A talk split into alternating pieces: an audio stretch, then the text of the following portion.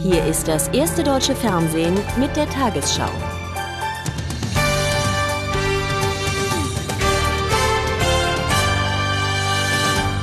Guten Abend, meine Damen und Herren. Hunderttausende Menschen sind in der liberianischen Hauptstadt Monrovia weiter von jeder Versorgung abgeschnitten. Der Hafen, über den Hilfsgüter geliefert werden könnten, ist nach wie vor in der Hand der Rebellen. Mehrere Lebensmittellager im Hafenbereich sind geplündert worden, berichteten Soldaten der westafrikanischen Friedenstruppe nach einer ersten Inspektion. Die Aufständischen drohten, sie würden den Amtssitz von Präsident Taylor angreifen, sollte Taylor morgen nicht wie angekündigt zurücktreten.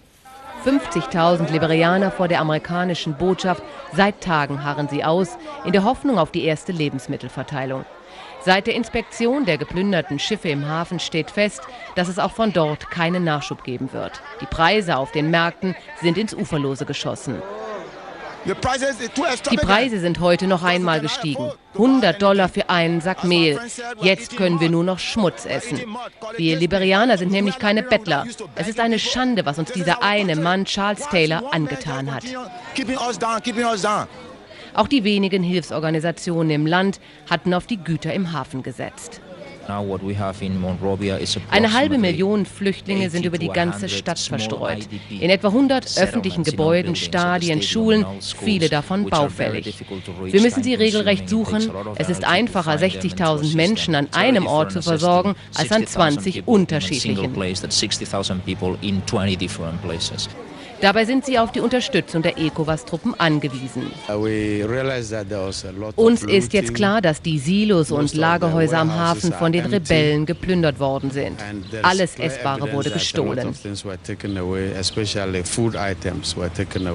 Seit Wochen nun hatten sich die Hoffnungen der Menschen in Monrovia auf die Hilfsgüter im Hafen gerichtet. Spätestens seitdem jetzt klar ist, dass dort alles geplündert worden ist, wird das Ausmaß der humanitären Katastrophe klar. Das heißt jetzt für die wenigen verbleibenden Hilfsorganisationen, dass sie schnell handeln müssen, um wenigstens ein Mindestmaß an Versorgung zu gewährleisten. Die Sicherheitslage in Afghanistan wird offenbar immer prekärer. Die UN haben in einigen Teilen von Südafghanistan ihre Einsätze vorerst eingestellt, nachdem es etwa in der Region um Kandahar zu einer Serie von Angriffen auf Hilfsorganisationen gekommen ist. Im Norden könnte die Situation ebenso eskalieren. Ein Vertreter der Taliban hat nach Informationen einer pakistanischen Zeitung auch dort mit Übergriffen gedroht. Bundesverteidigungsminister Struck hat sich unterdessen dafür ausgesprochen, den Bundeswehreinsatz möglicherweise auf Kundus auszudehnen.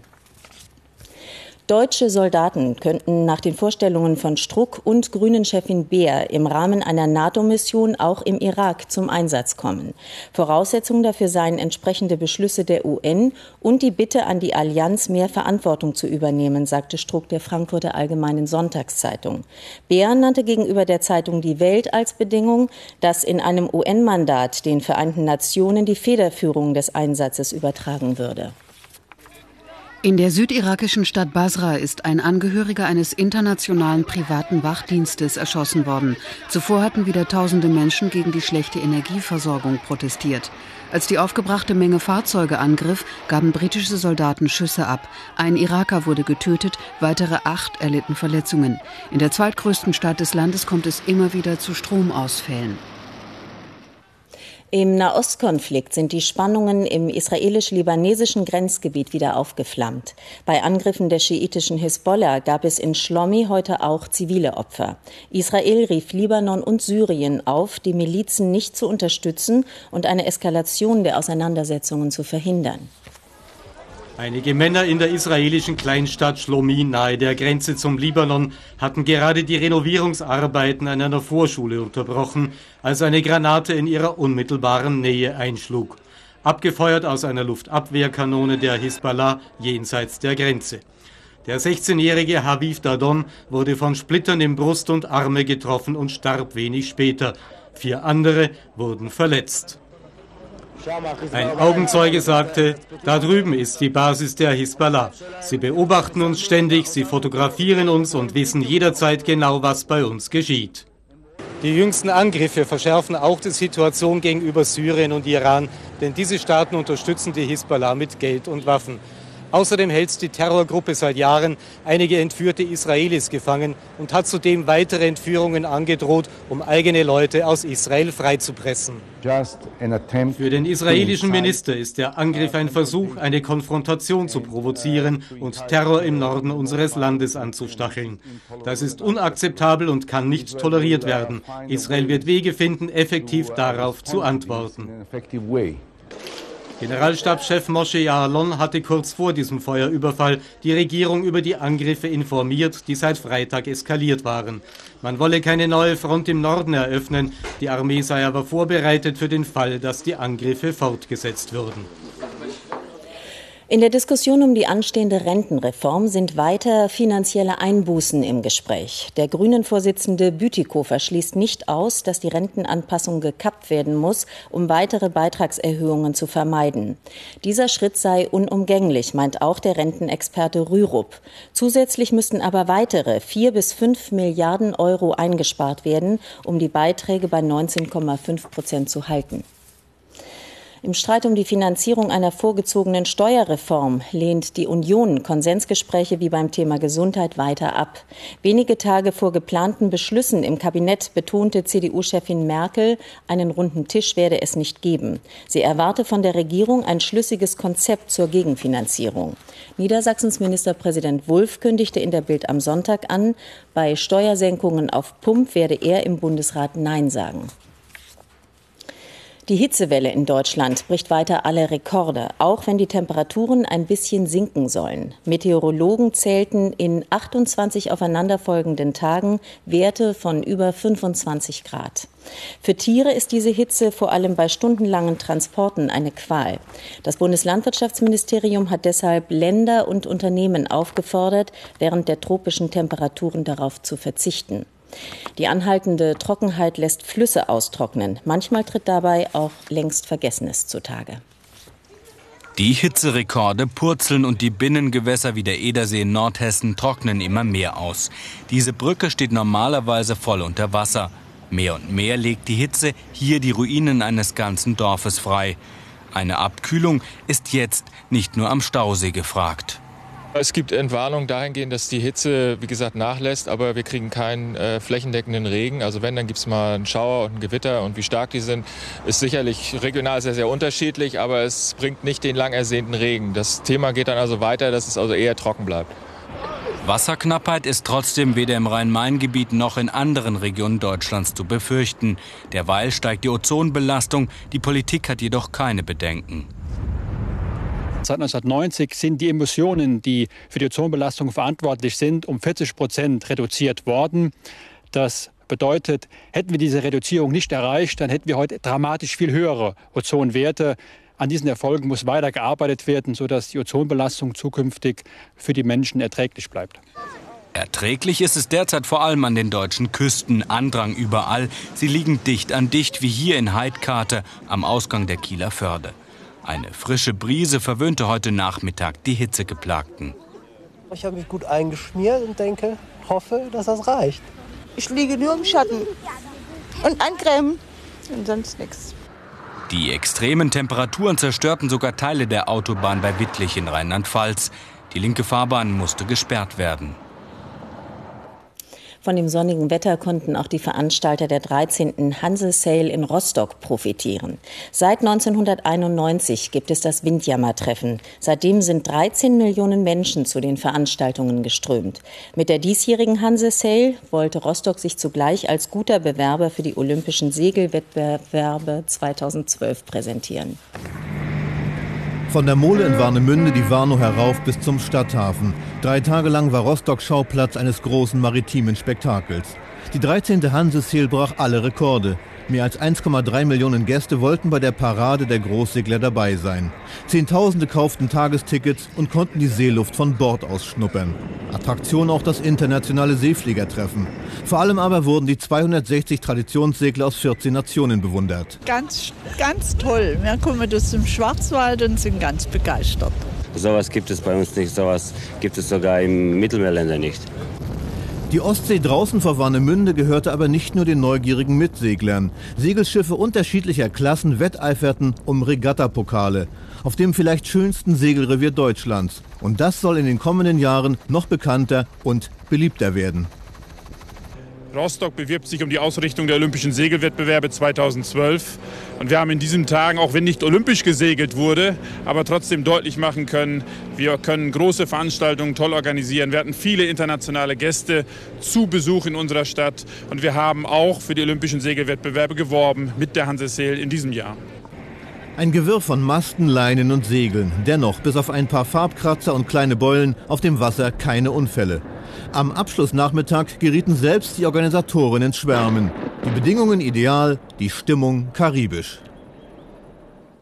Und jetzt der Sport in der Tagesschau. Im Mittelpunkt die Fußball-Bundesliga. Die Ergebnisse des, der beiden Sonntagsspiele hat Reinhold Beckmann. So ist es. Also der zweite Spieltag der Fußball-Bundesliga hatte gestern ja durchaus ein paar beruhigende Erkenntnisse. Die Bayern sind nicht allmächtig. Hannover spielt den attraktivsten Fußball. Dortmund hat sich doch noch selbst gefunden und keine Mannschaft hat bisher zwei Siege auf dem Konto. Es sei denn, der VfB Stuttgart gewinnt heute gegen den sogenannten Geheimfavoriten aus der Hauptstadt. Eine Doppelpleite gleich zu Saisonbeginn wäre für Hertha BSC eine mittlere Katastrophe und für Freddy Bobic womöglich eine persönliche Niederlage in altvertrauter Umgebung. Überhaupt keine Frage für Freddy Bobic. Auch wenn der Rücken zwickt in Stuttgart, muss er dabei sein. 37.000 freuten sich auf ein Wiedersehen und auf ihren VfB. Der Champions League-Teilnehmer heute wieder mit Klepp und mit Amanetidis. Und die Stuttgarter begannen stark. Klepp zunächst auf der rechten Seite und dann Freistoß Held. Der Nachfolger von Balakow. Soldo völlig frei nach sieben Minuten das 0 zu 0 für die verunsicherten Hertaner glücklich. Und Gabor Kirai nicht nur bemerkenswert wegen seiner Hitzebeständigkeit. Der Mann spielte heute in langen Hosen. Hertha Mitte der ersten Spielhälfte aktiver. Neuendorf erteilte sich heute mit Gohr die Marcelinho-Rolle und dann Freddy Bobic. Freddy Bobic. Bobic so schwach wie die gesamte Partie. Hertha auf Schadensbegrenzung bedacht. Felix Magath, der Trainer des Jahres, versuchte immer wieder Linie ins VfB-Spiel zu bringen, über weite Strecken vergebens.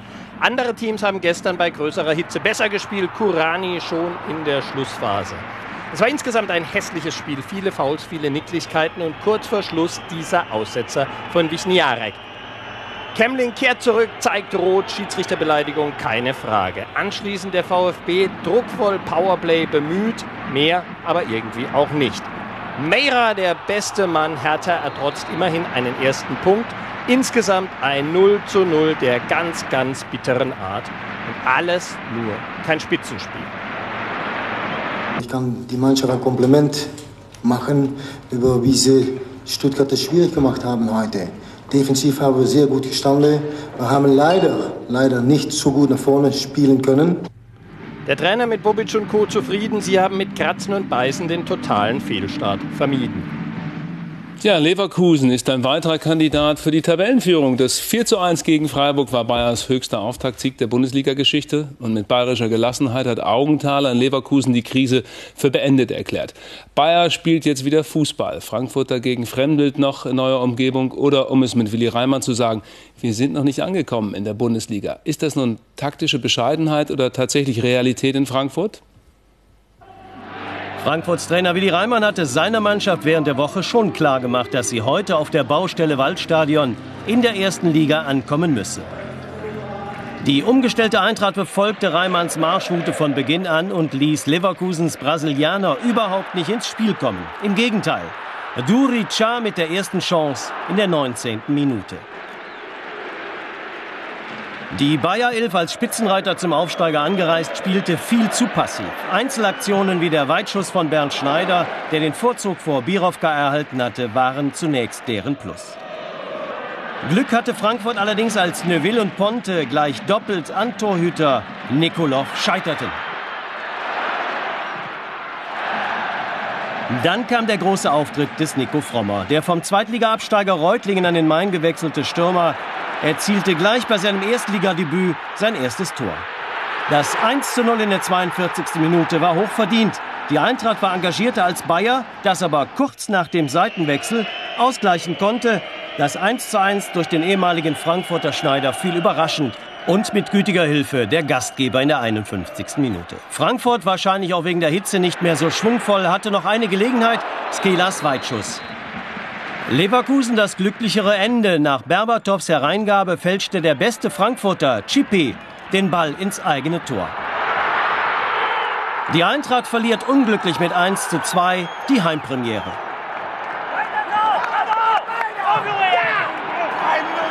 Ja, wir haben in der zweiten Halbzeit äh, zweimal nicht energisch äh, genug zugepackt. Der Gegner hat die Chancen genutzt.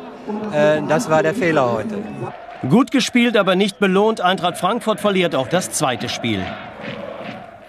Der Blick auf die Tabelle. Leverkusen die einzige Mannschaft mit zwei Siegen nach zwei Bundesligaspieltagen. Von Platz zwei bis Borussia Mönchengladbach haben alle Mannschaften vier Punkte. Die zweite Hälfte der Tabelle. Kaiserslautern hat dort hinten drin null Punkte, trotz des Sieges gestern in Köln, weil sie mit minus drei Punkten gestartet sind. Köln und Frankfurt noch ohne Erfolgserlebnis. Und noch ein bisschen Transferklatsch. Giovanni Elber kann sich durchaus einen Wechsel von Bayern München zu Hertha BSC vorstellen. Schon deshalb, um mit Freddy Bobic wieder zusammenspielen zu können, sagte der Brasilianer heute nach dem Sonntagstraining. Ein Abschied aus München vor Ablauf seines Vertrages im Sommer 2004 schloss Elber allerdings aus. Beim Tennisturnier in Montreal hat Rainer Schüttler den Einzug ins Finale verpasst. Nachdem Schüttler im Viertelfinale noch André Agassi besiegt hatte, unterlag er im Halbfinale dem Argentinier David Nalbandian in drei Sätzen mit 6 zu 3, 2 zu 6 und 2 zu 6. Erbarmen, Gnade. Eva Hermann hat das Wetter von morgen. Eher die Wettervorhersage für morgen, Montag, den 11. August. Das Skandinavienhoch hat vom Atlantik her Verstärkung bekommen. Dieses zweite Hoch blockt morgen die Ausläufer des Islandtiefs ab. Hitze, Trockenheit und Sonne begleiten uns also auch in der neuen Woche. Ab Mittwoch geben die Hochs aber den Weg frei für Wolken und etwas Regen, Abkühlung inklusive. Regen fällt bei uns zurzeit höchstens in Form einzelner Hitzegewitter, vor allem im Bergland. Ansonsten bleibt es trocken und in der Nacht funkeln wieder fast überall die Sterne. Am Montag viel Sonne, wenig Wolken und einzelne Hitzegewitter. Dazu weht meist ein schwacher Wind aus östlichen Richtungen. In Odernähe heute Nacht angenehm kühle 11 Grad, sonst 15 bis 20, im Südwesten 21 bis 23 Grad. Am Tag wieder heiße 30 bis 38 Grad, etwas kühler im Nordosten bei 27 bis 29 Grad. Am Dienstag noch keine wesentliche Wetteränderung. Am Mittwoch wird es langsam wolkiger mit einzelnen Schauern oder Gewittern. Am Donnerstag kühlt es dann deutlich ab. Das Ganze bei vielen Wolken, die immer wieder für Regenschauer sorgen.